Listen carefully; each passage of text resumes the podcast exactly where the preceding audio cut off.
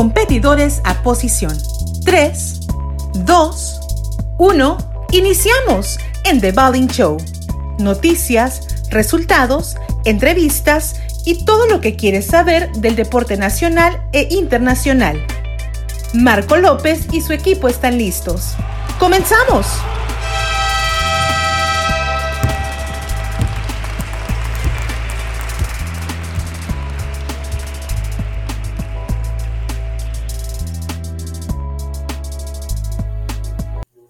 Hola, ¿cómo están? Bienvenidos una vez más a The Bowling Show.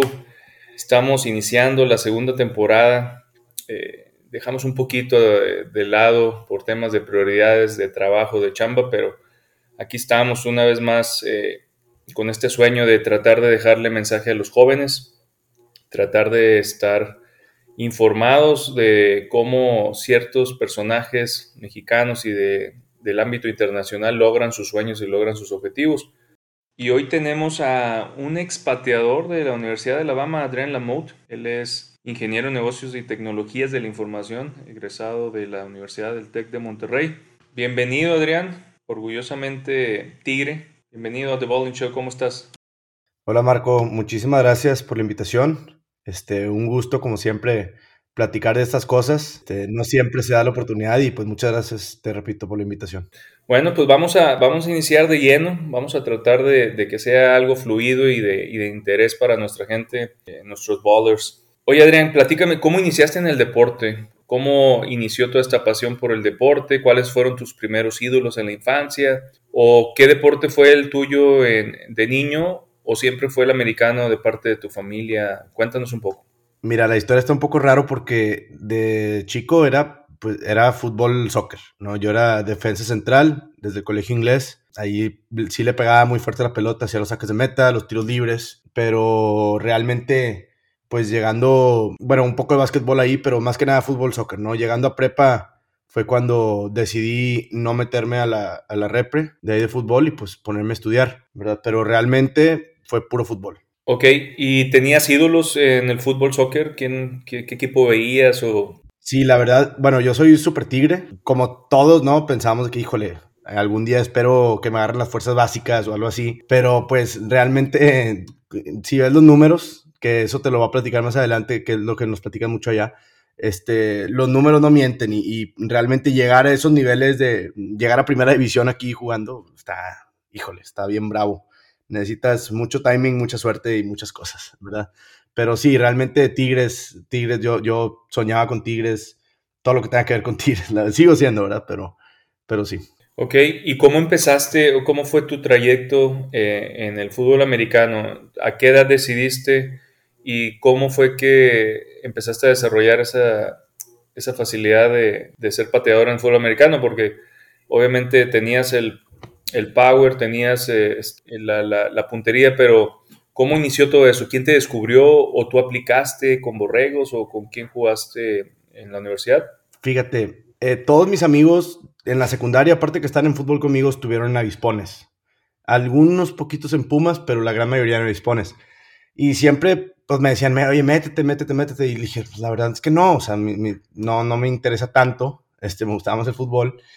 Pero, pues te, comento, llegando a prepa, uno de mis amigos, este, Arturo Leal, me, de repente llega como a los tres meses de entrar a prepa y me dice, ¿sabes qué? Oye, pues no sabes, nos falta un pateador en Borregos. Este, le dije a Coach Roberto que pues te conocía y que le pateas muy fuerte, aunque no le sepas patear bien ahí más o menos, pero, pero pues ven, ándale, anímate, nunca sabes, puede que te funcione, puede que no. Le dije, bueno, está bueno. Obviamente tuve que hablar con mis papás porque pues todo el tema de los golpes no les gustaba pero dije, no, mira, los pateadores, pues nada más entran a patear, este, no, no, no le entran los golpes a menos que patees muy mal. Y me dijeron, bueno, ándale, está bueno. Y así fue la introducción. Realmente fui a un entrenamiento con este, Prepatec, ahí con, con Roberto Rodríguez. Y fue que me dijo, a ver, pues empezar a ver un punto extra y pues más o menos ahí bien pambolero, ¿verdad? Sin técnica, sin nada, igual un kickoff, pero pues era lo que necesitaban y lo que, lo que tenían ahí a la mano, yo, y me dijeron, bueno, pues si quieres entrar, entra, cumples con el kickoff ahí más o menos, pues los puntos extras sí las metes, pero ahí más o menos.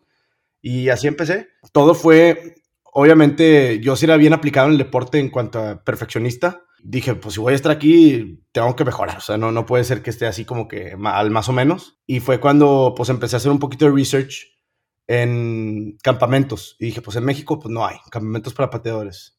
Y fue cuando, cuando decidí, ¿sabes qué? Hay un campamento que se llama Chris Sailor Kicking, eh, que es de los más grandes, ESPN 300 de prospectos se basa en él. Pues sabes qué, digo, yo, yo nada más estaba pensando ahí en mejorar, ¿verdad? No, no me entraba el chip de, oye, ¿sabes qué? Te van a buscar para una universidad o algo así. O sea, yo dije, pues Borregos, Liga Mayor. Yo estaba pensando aquí. Lo, yo nada más quiero mejorar, mejorar, mejorar, mejorar y pues aquí seguirle mis estudios aquí en el TEC de Monterrey. Pues gracias a estos campamentos es donde voy mejorando.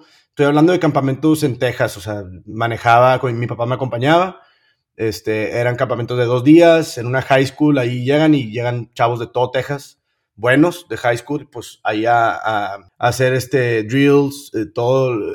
Hay veces llegaban pateadores de colegial que estuvieron con Chris Taylor para ser coaches en esos campamentos, entonces pues estaba muy padre ahí que pues veías a tus, digamos, ídolos, por así decirlo, este, que te enseñaban y decías, bueno, si este chavo me está enseñando, pues es por algo, ¿no? Entonces como que está muy interesante eh, es otro mundo, completamente, no es nada lo que esperas. Yo creo que cuando vas a estos campamentos te das cuenta que no eres nadie, que hay... Estamos, que estamos un poquito atrasados, ¿no? En tema de deporte a nivel nacional. 100%. Culturalmente estamos, tristemente estamos muy, muy, muy mal. Ahí se nota luego, luego el apoyo que les dan allá está impresionante.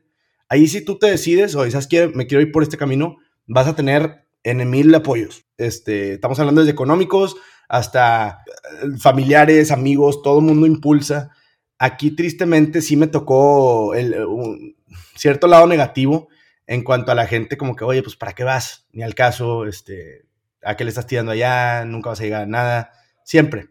Era aquí era un poquito más negativo que positivo, pero ya estando allá, pues obviamente los, los mismos chavos que hice amigos en esos campamentos que los veía después, porque me empezaron a invitar. El coach Seller me empezó a invitar, oye, ¿sabes qué? Tú tienes este, talento, vente al siguiente campamento que es en Arizona. Oye, vente al siguiente que es en otro lado de Texas. Y así estuve yendo y, llegó un punto en el que me dijo, ¿sabes qué? Yo tengo un famoso, se llama Top 20, este, Top 20 Kickers, que los pone cada año, que es el último año antes de, de colegial. Y me dijo, esos 20 siempre los firman universidades D1.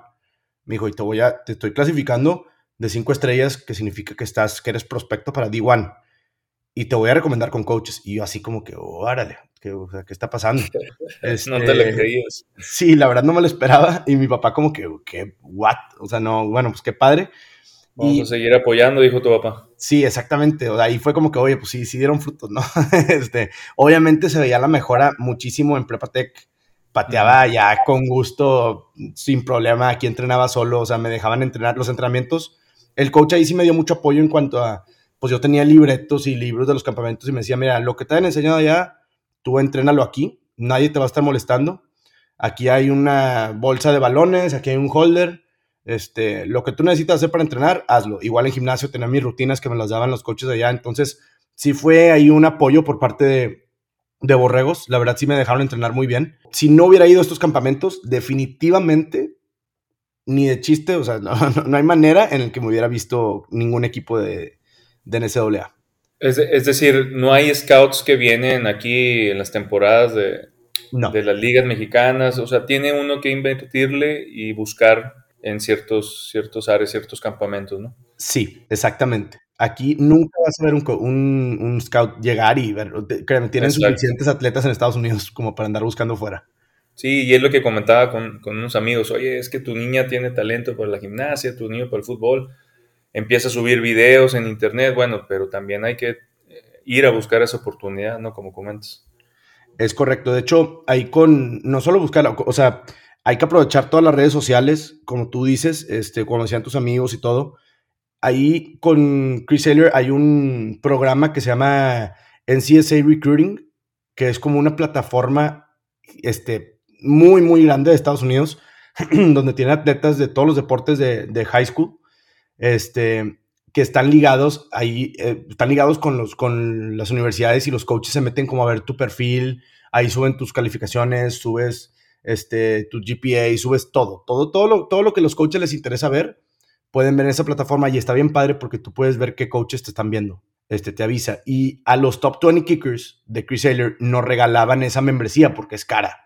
Era, no me acuerdo si eran 1.500 dólares para entrar.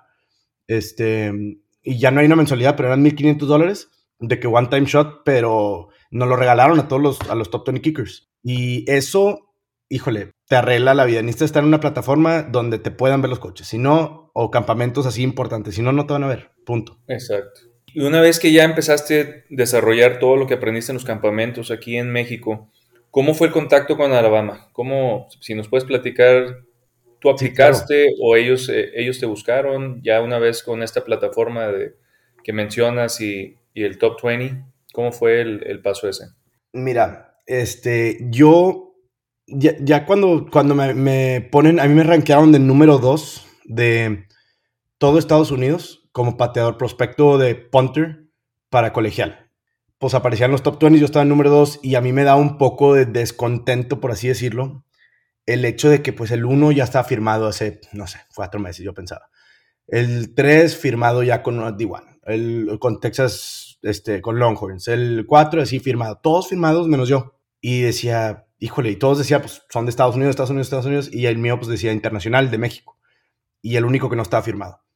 Y ahí fue cuando sí me di cuenta que sí hay una barrera de recruiting en cuanto a, pues, los internacionales, los coaches pasan por una barrera más. O sea, es, es una lata más que tienen porque tienes que entregar el doble de documentación que la tuve que entregar. Tuve que mandar todo para, para ver mi elegibilidad, si eres elegible para jugar en, en, en D1, D2, o sea, así te van, te van diciendo.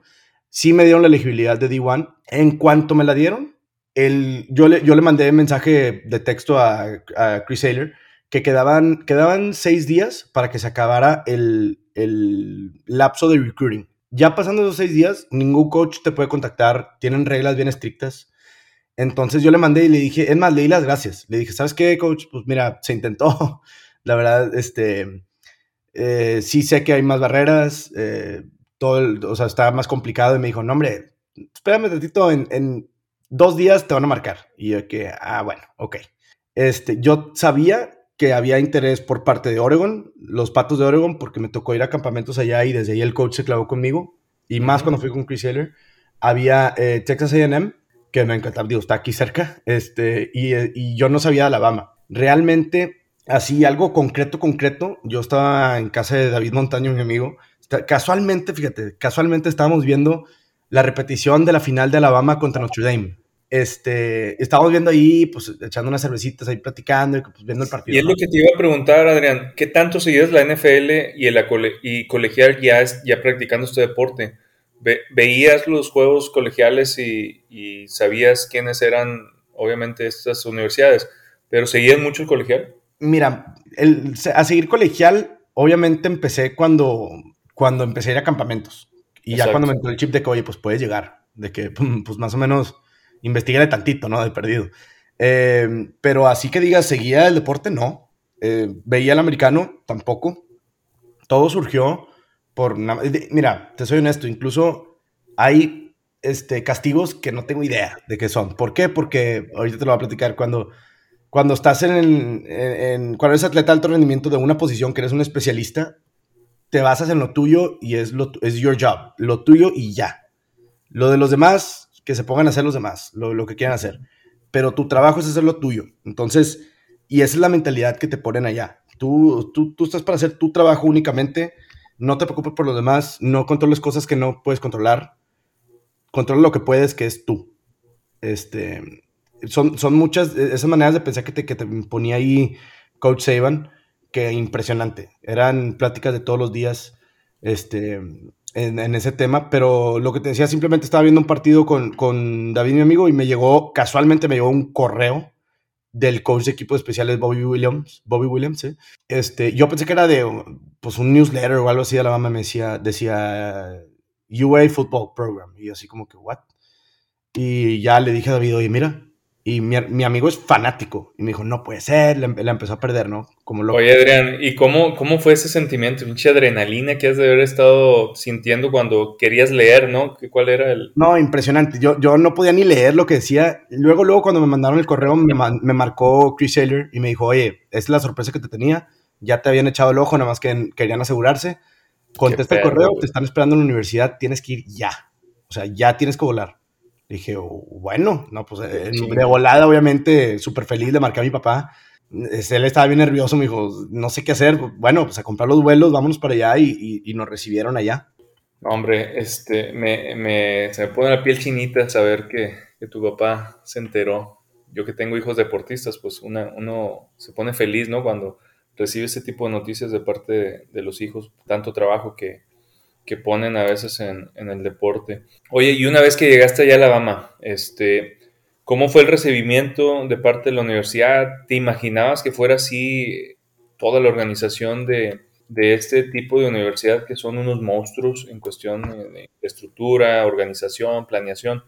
¿Cómo fue tu llegada a Alabama y platícame un poquito cómo es Nick Saban, cómo era la interacción con, con el coach o, o, cómo fue ya tu introducción al, al, equipo. Ok, mira, llegando allá me dijeron, tienen como una, está chistoso, tienen como una persona para todo. Tú cuando llegas allá, desde antes de llegar me dijo, me mandaron un teléfono, me dijeron, él es, él está encargado de ti. Todo lo que necesites, cualquier cosa que necesites, preguntas, dudas, a dónde vas, pasan por mí, lo que quieras, con él. Le manda mensaje, él se va a encargar. Y ahí fue cuando dije, ¿qué, ¿a qué me estoy metiendo? ¿Qué está pasando aquí? Llegué y lo primero que hicieron fue, me recibió el coach este, Bobby Williams con su asistente y sus asistentes, obviamente, porque son, son una infinidad de coaches, son como 30 coaches en el equipo. En las, en las instalaciones de fútbol americano, que es donde, donde ven video y están pues, los lockers, todo y están las oficinas de los coaches. Y me reciben me doy bienvenido. Hablamos con Chris Taylor. Este, la verdad teníamos las dudas, pensamos que no hablabas inglés, ya típico, ¿no? Este, ya sabes cómo son.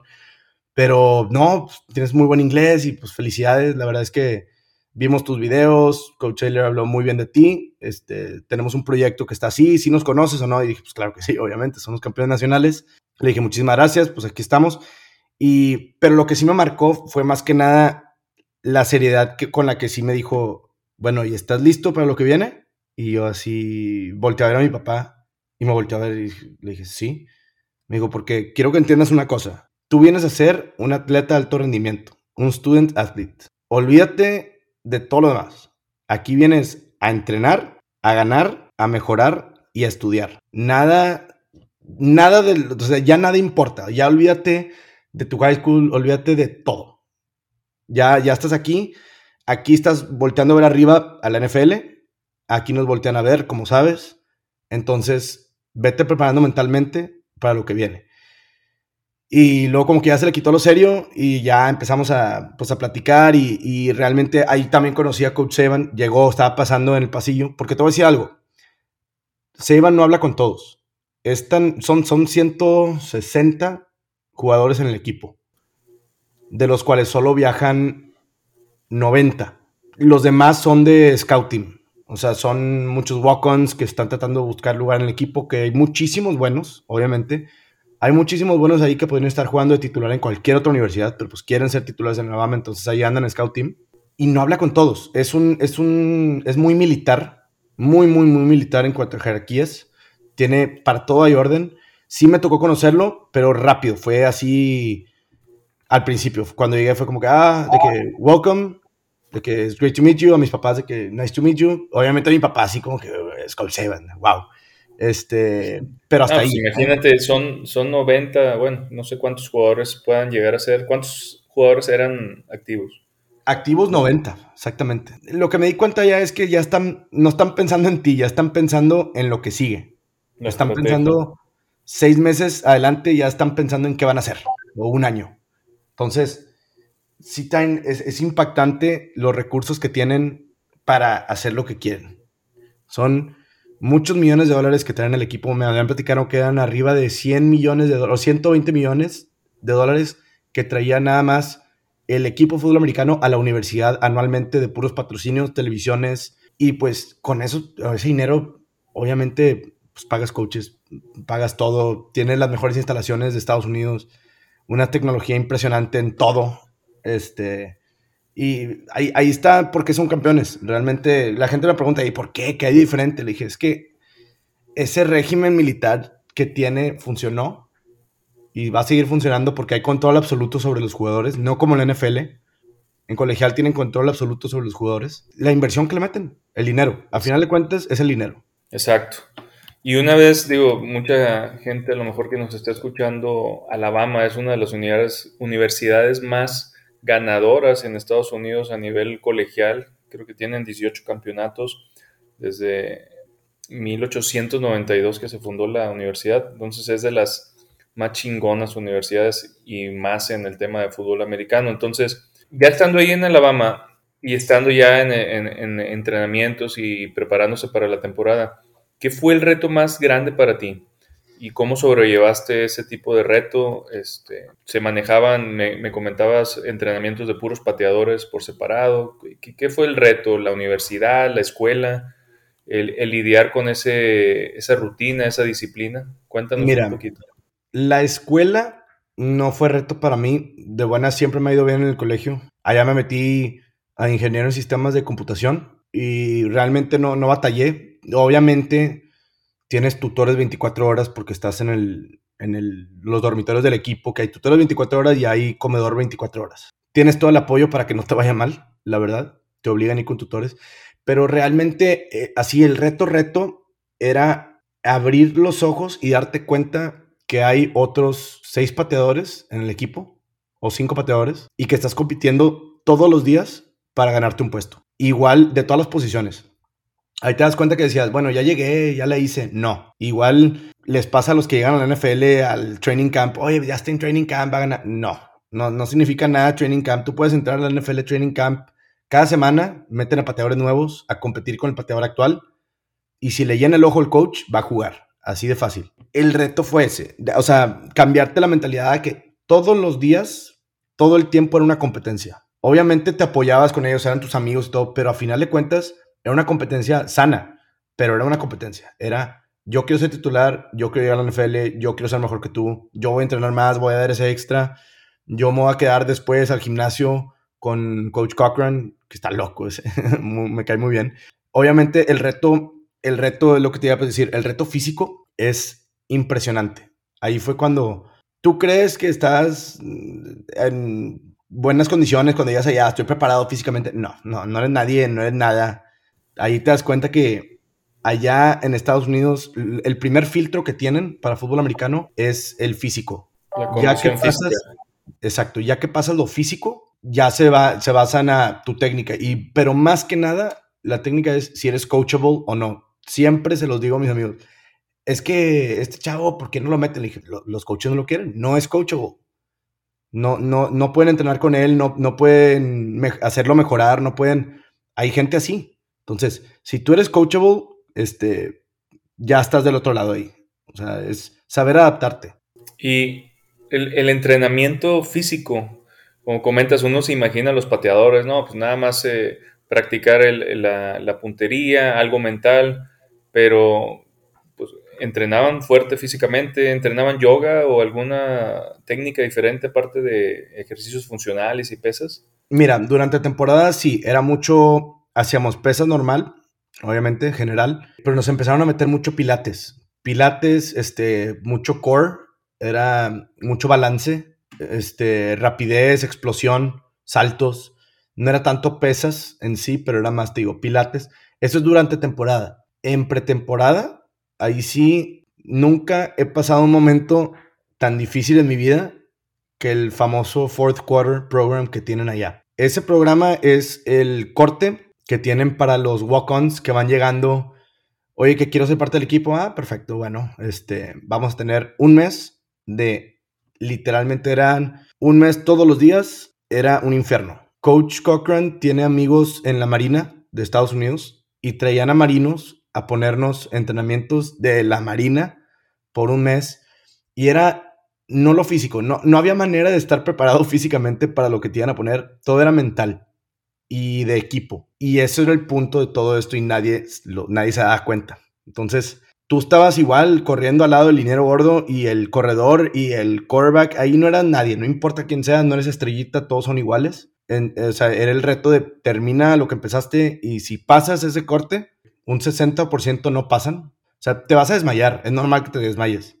te, te ponían una pechera con sensor atrás, todos los jugadores, tío, son muy tecnológicos y podían ver tu ritmo cardíaco y habían este, médicos con radios por todos lados eh, revisando y te desmayas, no, pues te levantaban así con el, con el sobrecito este que te pone en la nariz, párate y órale, síguele. Y vas a vomitar y no pasa nada y síguele. Entonces te, te llevan a ese límite para ver si eres capaz de sobreponerte a este límite físico de que, oye, ya no pueden las piernas, no importa, no importa. O sea, si tú no lo haces, todo el equipo va a correr otra vez o todo el equipo va a pasar esto otra vez. Entonces ahí empieza la presión también del equipo. De que, ¿sabes qué? Si no te gusta, vete aquí, no, no eres del equipo. Entonces se empieza, a formar lo mental, ¿no? La, la presión mental de decir, no, a huevo, yo puedo, cabrón, sí, no mames. Sí, te quieren quebrar. O sea, el objetivo es quebrarte para ver qué tanto vas a aguantar y qué tanto quieres estar en el equipo. Le llamaban How Bad Do You Want It? Siempre, siempre, siempre, siempre. ¿Quieres estar en este equipo? Sacrifícate. Así funcionaba. Ese, ese, ese definitivamente fue el reto más grande que tuve allá. Eh, ¿Alguna historia que curiosa o importante que hayas que quieras compartir con nosotros de Alabama? O, cuál fue la historia que siempre vas a recordar? ¿Algún juego? ¿Algún este? Ah, ok, sí. De hecho, tengo una llegando. Esa siempre me ataca de risa porque mis papás estaban ahí. Justo cuando me preguntaste cómo te recibieron, cuando te reciben, pues después de hablar con Coach Bobby Williams y con Seymour, me dicen, oye, por cierto, está un carrito de golf afuera, tipo aquí afuera te van a llevar un tour por el estadio, por tus dormitorios, todo, se van a encargar de ti. Ah, bueno. Entonces nos subimos al carrito y veo literalmente un mastodonte así al lado, ya sentado en el carrito con sus papás. En un carrito largo de golf, de esos que son de varias filas. Sí. Y pues me siento al lado de él, mis papás atrás de mí, y volteo a ver a mi papá y me dice, así viendo esta persona, qué onda. Su brazo era mi pierna, era Derek Henry. Este, eh, sí, es de la misma edad que yo y lo estaban reclutando también. Bueno, ya estaba firmado y le iban a enseñar el campus también. Y súper amable ahí, ¿eh? O sea, yo lo volteé a ver y le dije que, hey, what's up? Me hace que, hey, de que you on the team too. Y le dije que, ya. Me hace que, right? ¿qué, me, ¿qué, me, dirá ahorita Henry? ¿Unos 1,98, 2 metros? Híjole, sí, sí estaba bien alto. Enorme, sí, estaba bien alto. Imparable. Sí, me dijo que tú eres pateador y yo, sí. Me dijo, ah, no, sí, jajaja, pues sí está chiquito. Le dije, pues sí, pues, ¿qué quieres? Pero eso está bien chistoso que ahí me lo topé como si nada, ¿verdad? Y, te vas topando así jugadores, igual AJ McCarron, cuando llegué, allá no hay nada, a eso me preguntan mucho, oye, ¿qué tal la novatada? No existe novatadas allá. Ya que estás en el equipo, ya tienes como un nivel de respeto porque pasaste los cortes de todos, saben que también cada uno tiene su historia de high school, cada uno fue estrellita en su high school, entonces ya, ya hay cierto respeto ahí. Entonces, yo cuando llegué me dan mi locker, pues me quedaba viendo así mi locker con el nombre y todo. Y en eso llegó AJ McCarron, que era su último año, y me dijo, hey, tú eres el pateador nuevo de México. Y le dije, sí, ¿qué onda? Y le dije, tú eres AJ. Me dijo, ah, sí, de que un gusto. Oye, por cierto, voy a hacer este, unas hamburguesas en mi casa con mi novia, vienen los linieros para presentártelos este, vente. Y yo como que, ¿qué? Me dijo, sí, aquí está mi celular, tú vente, este, súper bienvenido, qué bueno que estás aquí. O sea, era un nivel, yo dije, híjole, han de ser bien sangrones estos chavos. nada, nada, no, no, no, ahí te das cuenta que un verdadero líder de equipo ese, ese chavo. Sí, me, me imagino que también es parte ya, eres parte del equipo, güey, no eres eh, el mexicano, no eres el pateador, eres ya parte de, del escuadrón, ¿no? Claro vamos a entrar a una parte del programa en donde te voy a decir algunas palabras y tú me dices el significado, ¿no? De qué significan para Adrián estas palabras. Entonces, quisiera empezar. La primera palabra que, te quiero decir es Monterrey.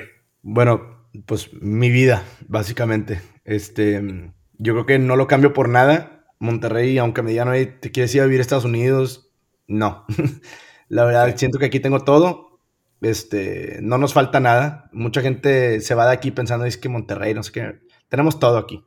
Entonces, para mí significa mucho aquí. Yo soy, soy bien orgulloso, regio, bien orgulloso, y, este, de carnita asada y todo. Entonces, este, te digo, no lo cambio por nada. México. Ahí sí, eso significó mucho llegando a Estados Unidos. Era un orgullo portar esa, esa bandera. Siempre en mi casco la tenía. Tenía la de México y la de Estados Unidos y poder representar el país, porque siempre mucha gente, digo, lo mismo pasa, así como Monterrey con México, mucha gente dice, es que pues a veces me da pena en el extranjero decir que somos mexicanos. Al revés, o sea, porte esa bandera, te ha dado todo México.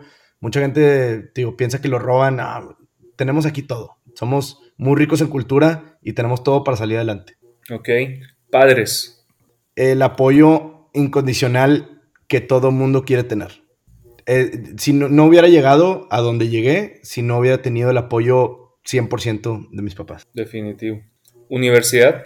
Reto, lo veo como reto, este, un puente hacia, el, hacia lo profesional, hacia, tu, hacia el resto de tu vida que tienes que dedicarle y hay mucho sacrificio este, de por medio. No te la puedes dar a la, a la ligera porque ahí es donde siempre me decía mi papá, estudia ahorita porque al rato ya no hay chance. Estudia, estudia, estudia, aprende todo lo que puedas porque después ya no vas a poder. Entonces, creo que sí es un, algo que se tiene que aprovechar en su momento, igual que la prepa. Gol de campo. Pues el trabajo de un pateador, tu trabajo, yo lo veo como es tu chamba, tu objetivo, lo que, lo que, por lo que te contrataron, por lo que te reclutaron, ¿verdad? Tu objetivo. Alabama. Eh, siempre dije que fue un sueño estar allá, porque sí lo fue.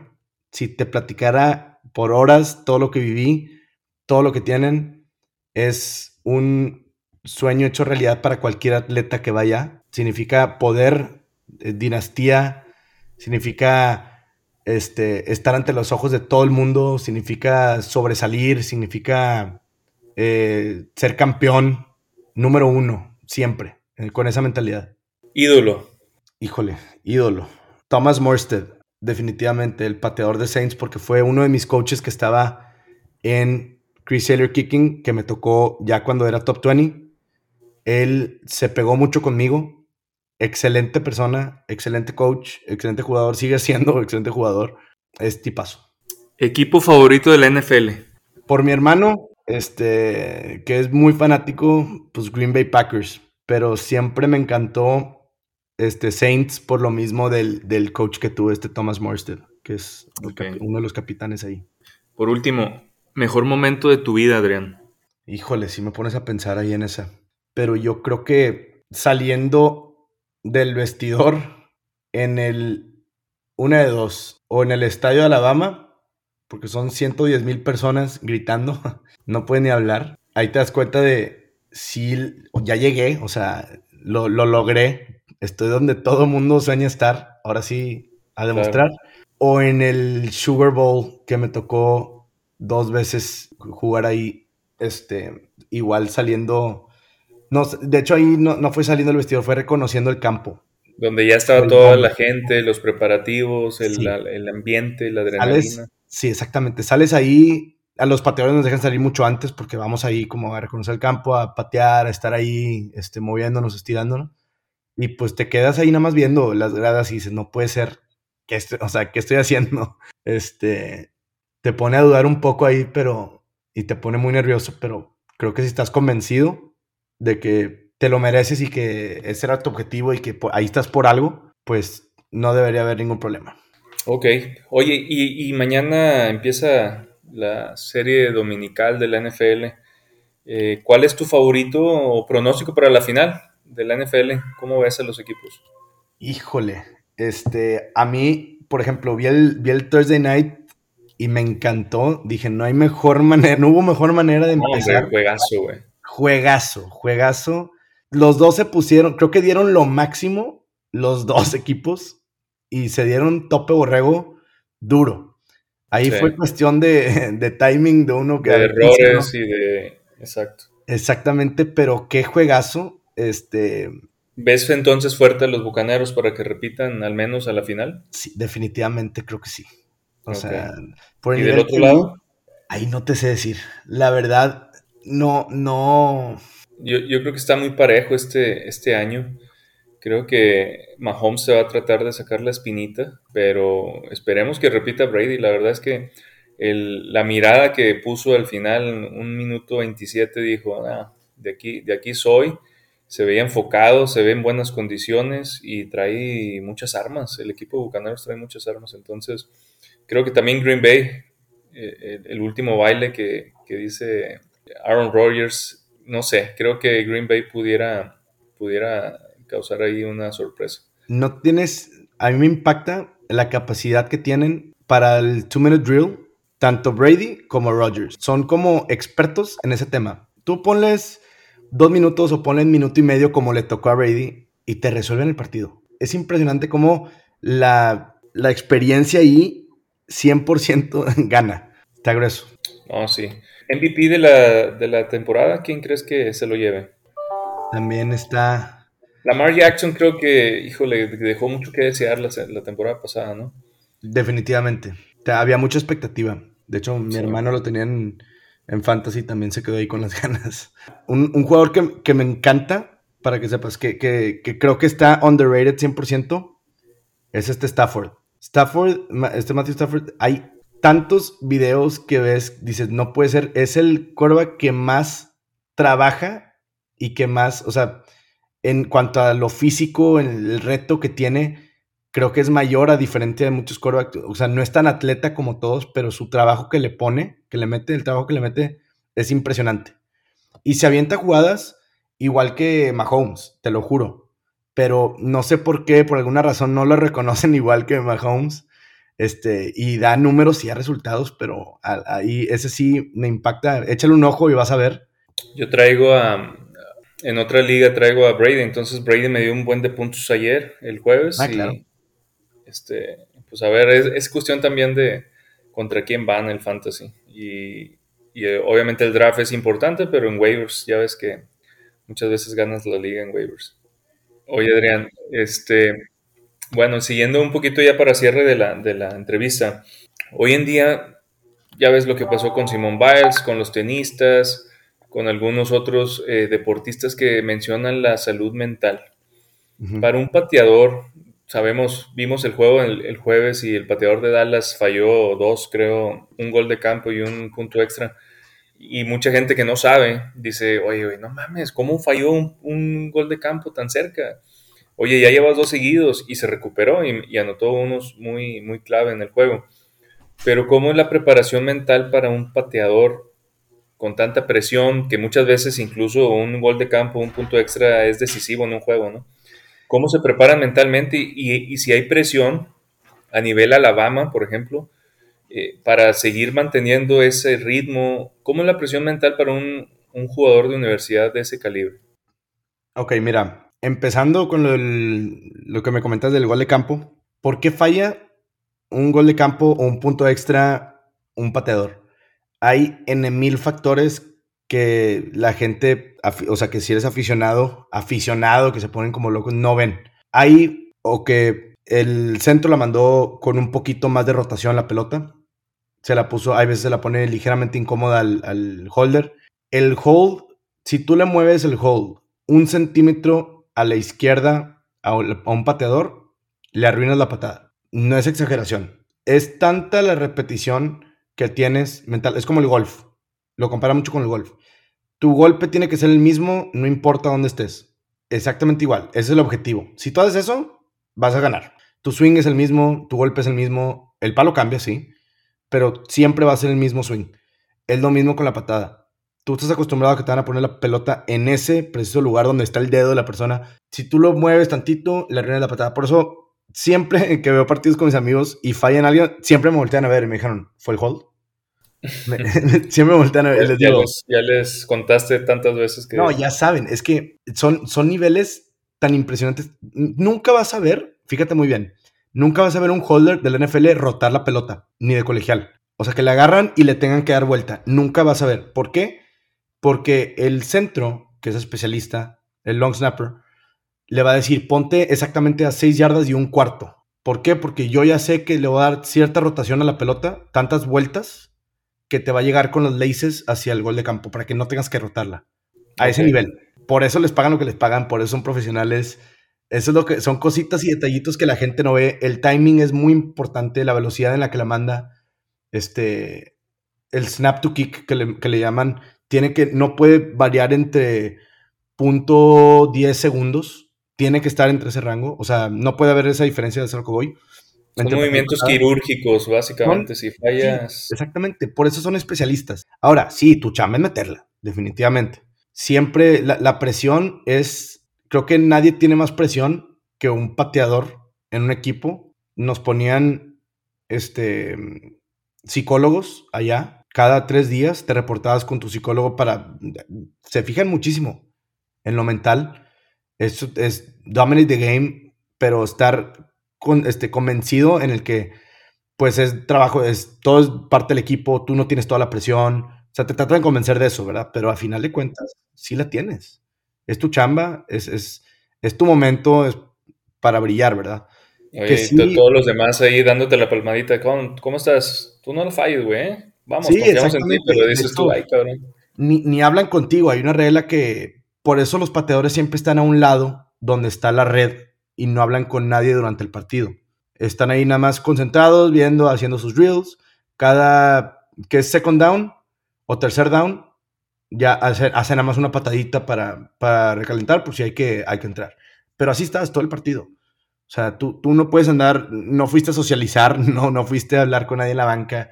Si hay un respeto hacia los pateadores en ese rollo, no se meten. Porque también los jugadores saben que, híjole, es vital. Es, una posición vital que te puede ganar o perder un partido. Tú representas el 33.3% del, del, del partido. Un flip, un, un punt que te flip the field, te puede cambiar completamente una ofensiva o una defensiva. Entonces, es más importante de lo que la gente cree. Los punters son más importantes de lo que la gente cree.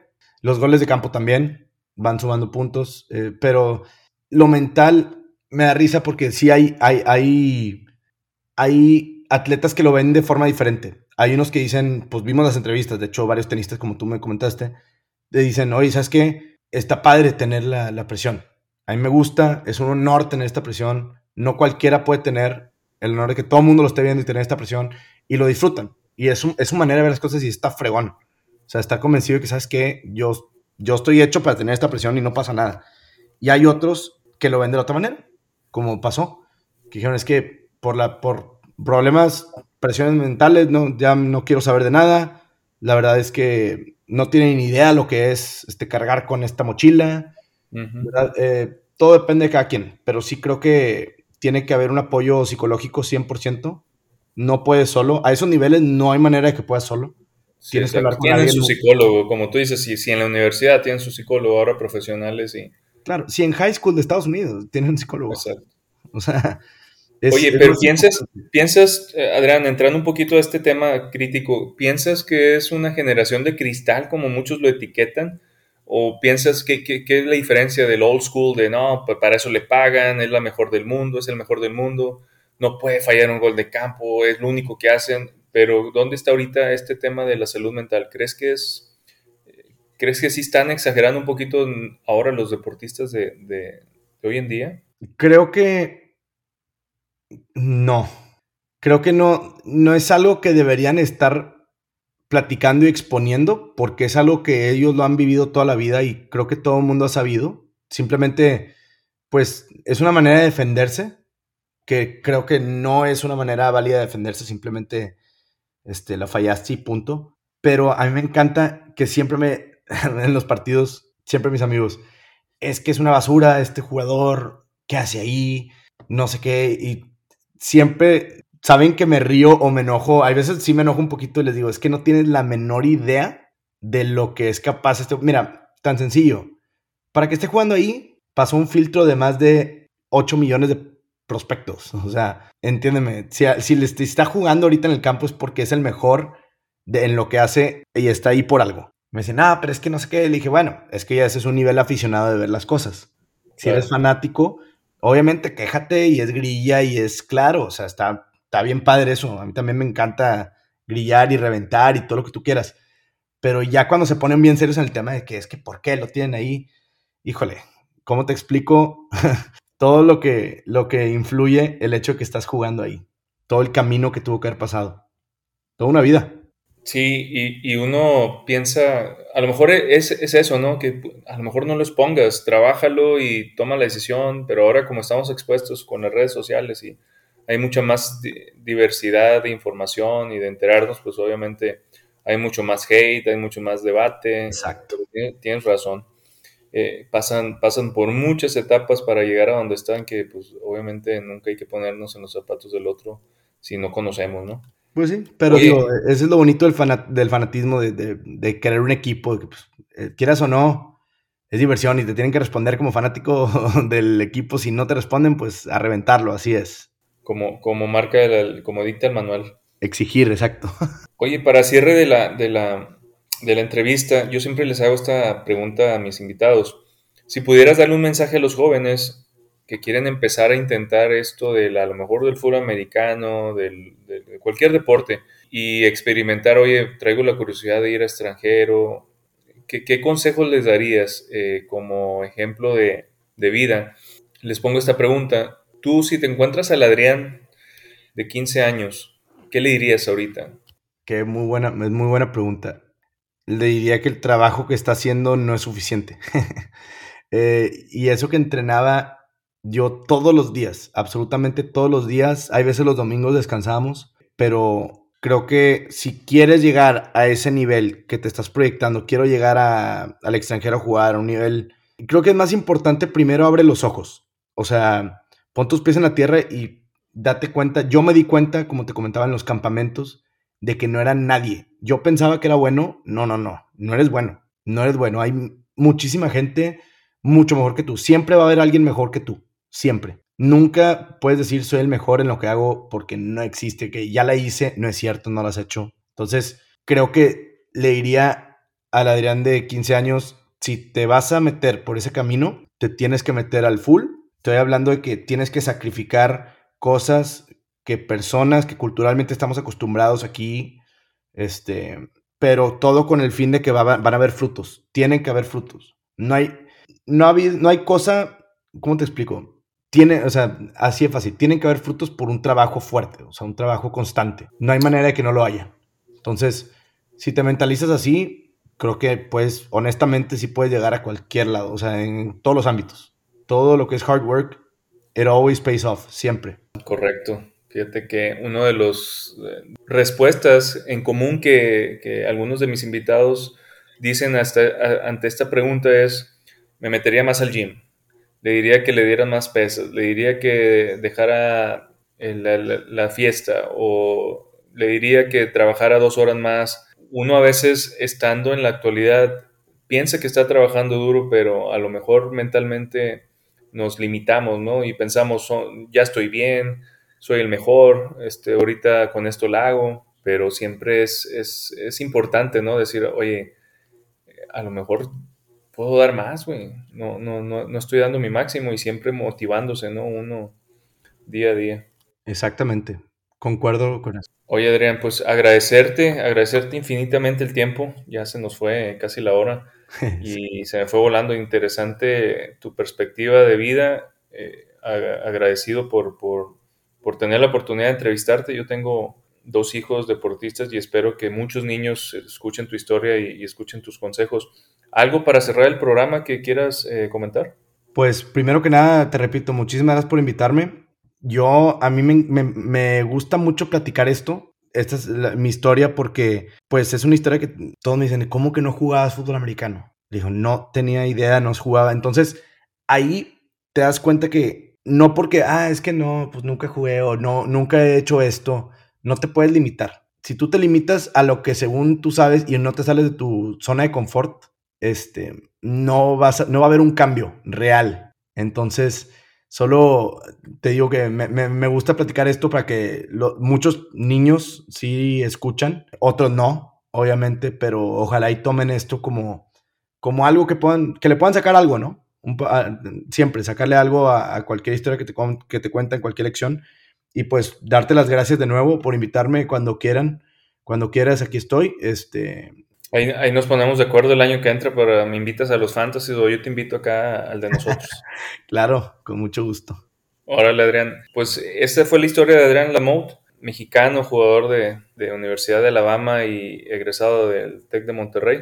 Orgullosamente regio, mexicano y una historia digna de, de compartir. Nosotros iniciamos la segunda temporada de Bowling Show. Creo que arrancamos fuerte, arrancamos muy, muy fuerte y mañana empieza la NFL, la jornada dominical con muchos juegos. Y va a caer como anillo al dedo esta, esta entrevista. Les agradezco a todos por escucharnos, les agradezco a todos por compartir estas historias y ojalá que uno, si un niño o una persona se motiva al escuchar estos personajes, ya es ganancia para mí. Agradecido con Dios y vamos a, vamos a darle, hay que darlo todo como, como a veces comento y nuestros invitados lo, siguen mencionando, ¿no? Dar el mayor de los esfuerzos para tener los resultados y, vivir plenos. Me despido, agradezco otra vez a todos y nos vemos pronto en el siguiente episodio. Hasta luego. Ha sonado la campana. Esta emisión de The Bowling Show ha llegado a su fin. Pero no aflojes el ritmo. La semana entrante estaremos listos para otro round. Hasta la próxima.